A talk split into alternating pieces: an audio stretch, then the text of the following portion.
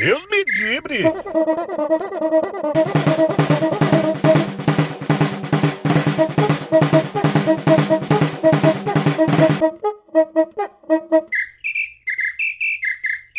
Deus me livre! Fala galera do Deus me livre, tô aqui com o Paulo Roberto Prestes, é um um dos maiores jogos. Quantos jogos para Campeonato? 504. 504, errei, ia falar 530.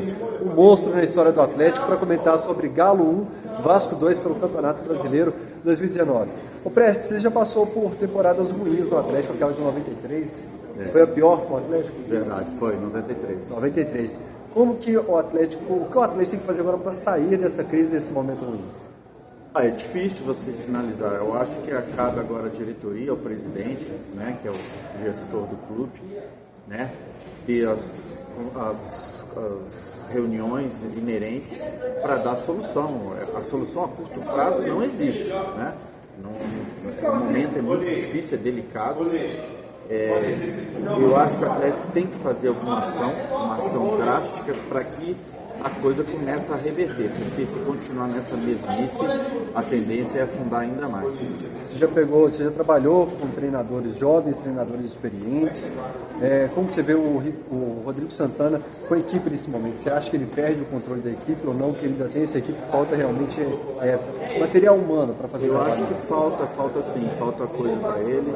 Né? As mexidas dele não surtiram efeito é, é, um treinador jovem que eu acho que tem um futuro ainda brilhante, mas não está preparado para encarar uma situação como essa. É muito difícil ele conseguir reverter uma situação, principalmente porque o Atlético tem jogadores muito veteranos, acima até da idade dele, e jogadores que não correspondem mais dentro do campo.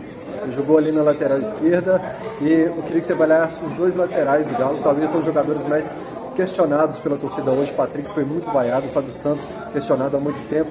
Como que você viu o Fábio Santos atuando na sua posição e também o Patrick? O Fábio Santos, infelizmente, acabou a força física dele, né?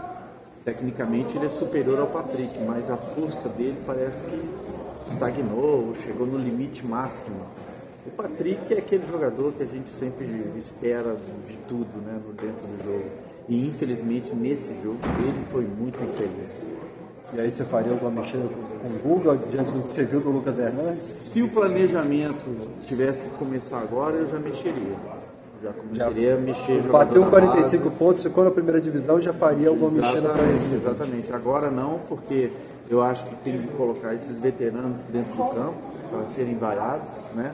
Eles têm que ter peito para isso, porque queimar a meninada agora é muito sério. Mexe no orgulho do jogador quando ele é vaiado, assim, igual é, contra o Ceará hoje também, jogadores vaiados.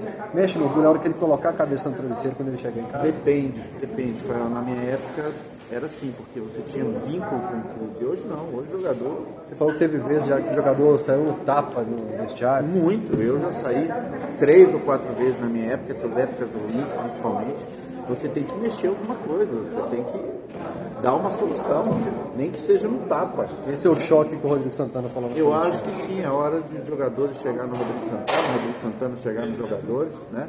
Não adianta você ficar dando tapinha nas costas num momento desse. Tá certo. Galera, Deus me diga, esse aqui entende bola. Tá então, Galo 1, Vasco 2, bora para a próxima. Um grande abraço. Deus me dibre!